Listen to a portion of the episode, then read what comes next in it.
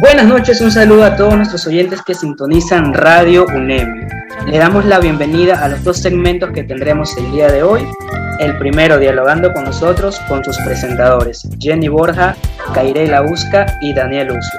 Y en nuestro segundo segmento, Educando en línea, con Lisbeth Salazar y Zaira Ocapino. Le damos el espacio a Jenny Borja cordiales, gracias por acompañarnos, bienvenidos a esta entrevista. Sabemos de la importancia que tiene la comunicación en la sociedad. Para conocer un poco más del tema, hemos invitado a un personaje con una amplia trayectoria en este ámbito. Queremos agradecer a nuestro invitado de esta noche, Carlos Andino, quien es tecnólogo y especialista en producción audiovisual. Agradecemos también a la audiencia que nos acompaña en esta noche. Aquí empezamos. Carlos, buenas noches y bienvenido. Comenzamos por eh, conocer un poco más a fondo de su vida profesional. Eh, como primera pregunta, eh, vamos a plantear, ¿podría usted contarnos un poco de su gran trayectoria que tiene usted como comunicador, por favor? Jenny, qué gusto saludarles a todos los oyentes. No tengo una gran trayectoria, no con esa A tan larga, pero eh, sí, gracias. Eh, hemos podido mantener una vida en la comunicación y en la radiodifusión, que es un poquito más larga. Desde que tengo, recuerdo en mi memoria, desde los, hice una radio a los 7 años y después a los 17 ya pude trabajar en un medio de comunicación y sí, ahorita ya tengo 42 añitos, como se nota en la gráfica y a las líneas de expresión, pero sí, eh, desde los 17 años trabajo en, lo que es la radiodifusión. Ahora actualmente sigo, sigo ejerciendo de una manera muy agradable. Sí, Jenicita, esa es. Muchas gracias Carlos por su amable respuesta. Ahora quisiéramos saber un poco de ¿Qué fue lo que lo inspiró a usted para seguir esta profesión? Muy bien.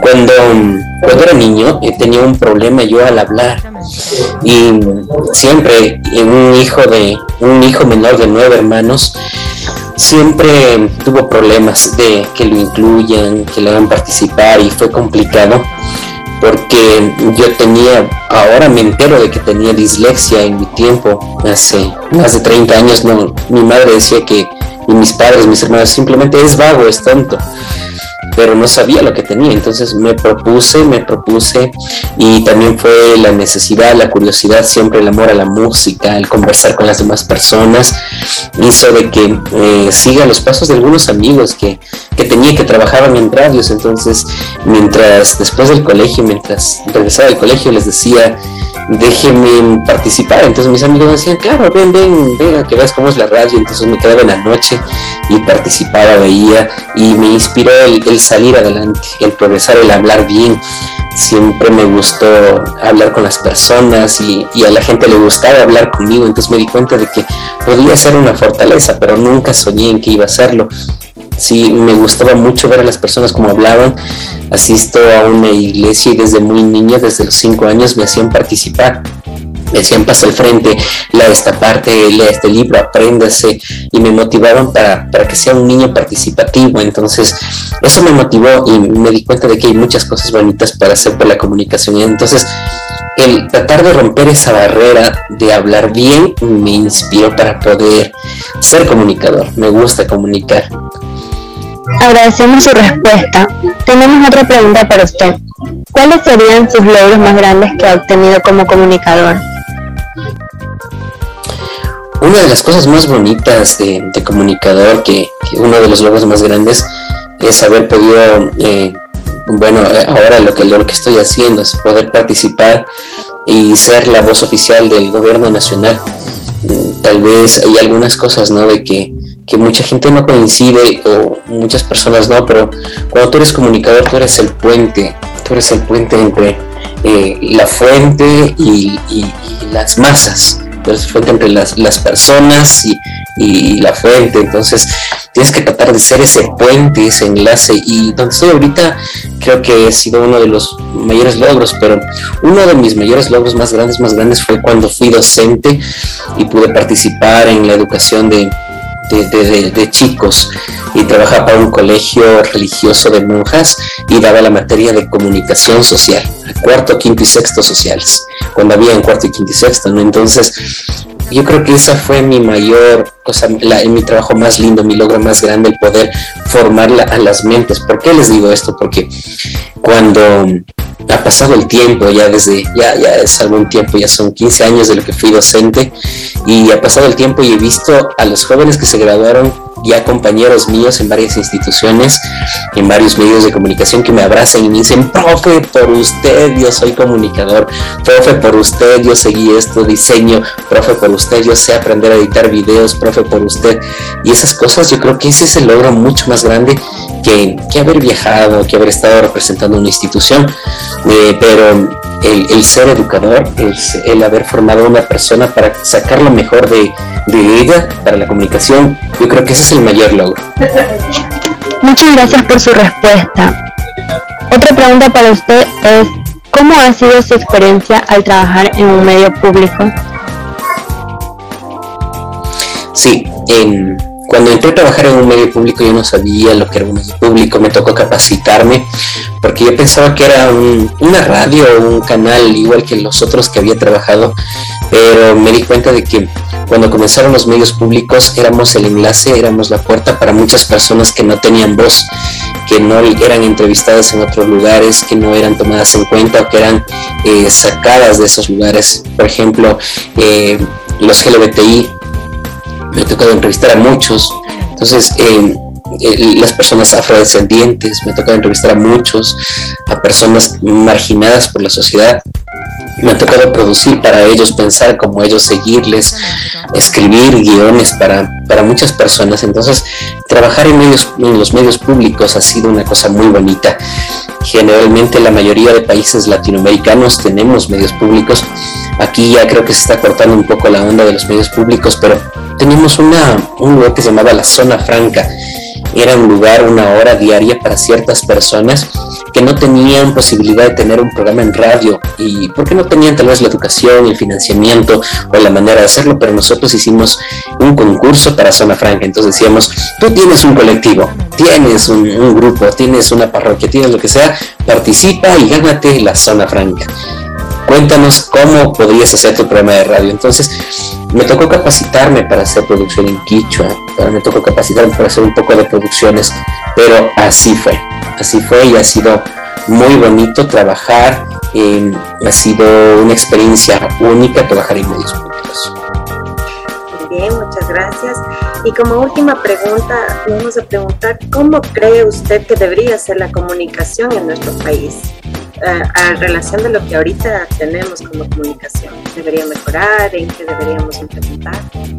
Lamentablemente los comunicadores, eh, todos somos comunicadores, todos, todos, todos somos comunicadores, todos comunicamos, pero lamentablemente muchas personas han, han, dejado el tema de comunicar eh, la realidad por conveniencia.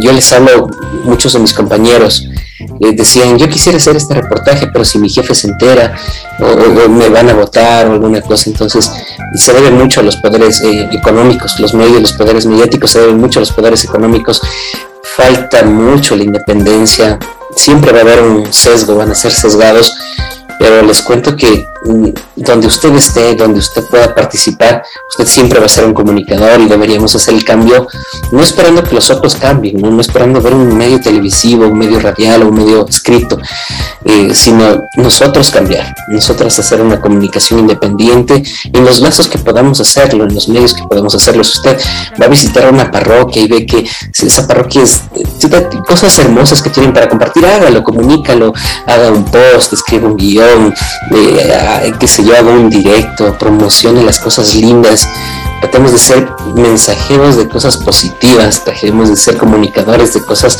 lindas que en todo el país hay no veamos las cosas malas, los defectos, las denuncias. Es indispensable también ver lo que la gente se queja, ¿no? Es, indispensable ser la voz de los que no tienen voz, pero también seamos esa voz que lleve alegría a las personas. Yo creo que la comunicación le hace falta ver un poquito más el lado positivo de las personas. Eso es. Así es, muchas gracias. Y para terminar debemos mencionar que, como usted lo ha dicho, la comunicación es algo tan importante y todos podemos convertirnos en comunicadores somos comunicadores y como usted acogiendo sus palabras, debemos comunicar cosas positivas para que el ciudadano en común pueda mejorar eh, la comunicación tanto en sus hogares, tanto en su trabajo, en su entorno social. Agradecemos a, a Carlos Andino que nos ha acompañado en esta noche con este tema tan importante y hemos conocido un poco más acerca de su trayectoria y lo que ha significado para él eh, seguir esta carrera tan importante de comunicación. Muchas gracias Carlos por acompañarnos en esta noche. Espero puedan sonreír porque la vida es linda y hay gente siempre buena en todo lugar. Una buena noche. Muchas gracias y buena noche para todos. Muchas gracias por la entrevista. Pasamos al siguiente segmento. A continuación, Zaida. Gracias, Kairela. Muy buenas noches, sean bienvenidos. Mi nombre es Zaida Autapiña. Y mi nombre es Lisbeth Lazar. Y juntas estaremos presentando el segmento Educando en línea, un tema bastante interesante para nuestros radioescucha. Y cuéntanos, Zaida, ¿a quién entrevistaremos esta noche? Te cuento, Liz. Tuvimos el placer de entrevistar a una educadora de CNH que se encuentra avalado por el Ministerio de Inclusión Económica y Social. Pero Lisbeth, ¿a ti qué te parece este segmento? ¿Parece que es atractivo para el público? Totalmente, Saida. Un tema de mucho impacto para analizar y sé que a nuestro radio escucha les encantará. Sí, Lisbeth. Pero sin duda alguna debemos de arrancar ya con esta entrevista. Adelante, licenciada. Preséntese con nuestro radio escucha, por favor. Buenas noches, mi nombre es Blanca Urgilés, tengo 41 años de edad, eh, trabajo para el Ministerio de Inclusión Económica y Social y soy tecnóloga en desarrollo integral infantil. Como bien sabemos, por motivos de COVID hubieron muchos trabajadores que se manejaron por medios de plataforma. Tienes toda la razón. El teletrabajo se volvió una parte fundamental de nuestro día a día, con cargas más laboriosas y extenuantes. ¿Qué te parece, Saida, si continuamos con esta entrevista? Claro que sí, Lisbeth. Continuemos con esta ronda de preguntas que está muy interesante este tema. ¿A qué edad empezó usted a incursionar esta profesión? Yo comencé a incursionar esta profesión desde muy corta edad. Eh, yo tenía 18 años cuando empecé a trabajar como educadora comunitaria. Una excelente respuesta. ¿Cuál fue su mayor inspiración para seguir adelante en ese trabajo? Eh, me gusta trabajar con los niños, eh, me gusta ver el desarrollo del el desarrollo evolutivo de los niños, cómo ellos desarrollan sus destrezas, sus habilidades en los distintos rangos de edad. ¿Cuántos años lleva trabajando para el Ministerio de Inclusión Económica y Social? Anteriormente trabajé eh, de forma indirecta eh, para la institución con, distintos, eh, con distintas razones sociales, trabajando directamente con el Ministerio de Inclusión Económica y Social, tengo seis años. ¿Cuáles fueron las ventajas y desventajas que usted tuvo en el teletrabajo? Eh, una de las desventajas que todos todos las personas que trabajamos para el Ministerio de Inclusión Económica y Social fue que eh, nos, costó de parte de, parte de los docentes y de parte de los padres de familia, pues incorporarse a la nueva metodología que era una de que es de la manera virtual. Eh, fue algo muy, muy drástico para los padres de familia, más aún sabiendo que son padres de escasos recursos que, vienen de sectores vulnerables y que no tenían un internet en su casa, cómo poder este, manejarlo eh, semana a semana. Una de las ventajas es que aprendimos eh, en todo este proceso de, pandemia a, manejar una plataforma, a manejarnos de una manera virtual y sobre todo eh, a ponerle el 100% de empeño en, en poder atender así sea de manera virtual, las clases de, nuestros niños. ¿Cuál ha sido la experiencia más emotiva para trabajar con niños? Como lo dije hace un momento, pues me gusta ver el desarrollo evolutivo del niño. Me gusta ver que el niño vaya desarrollando día a día, eh, que vaya aprendiendo, que vaya describiendo lo que está en su entorno. Esa es la motivación más grande que como educadora puedo tener eh, en mi trabajo. ¿Cuál es inspiración para seguir adelante? Mi inspiración para seguir adelante, formar, eh, formar niños con buenos, con buenos hábitos, con buenas destrezas y que a futuro sean unos buenos profesionales. ¿Qué tan difícil se ha hecho trabajar con madres jóvenes?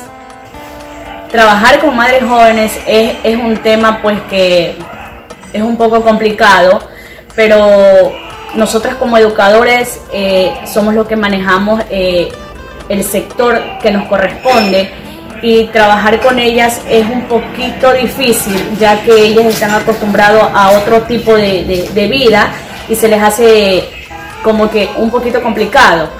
Pero siempre que la madre joven tenga el, apoyo y tenga eh, las ganas de trabajar para ver el desarrollo de su niño, eh, lo va a conseguir.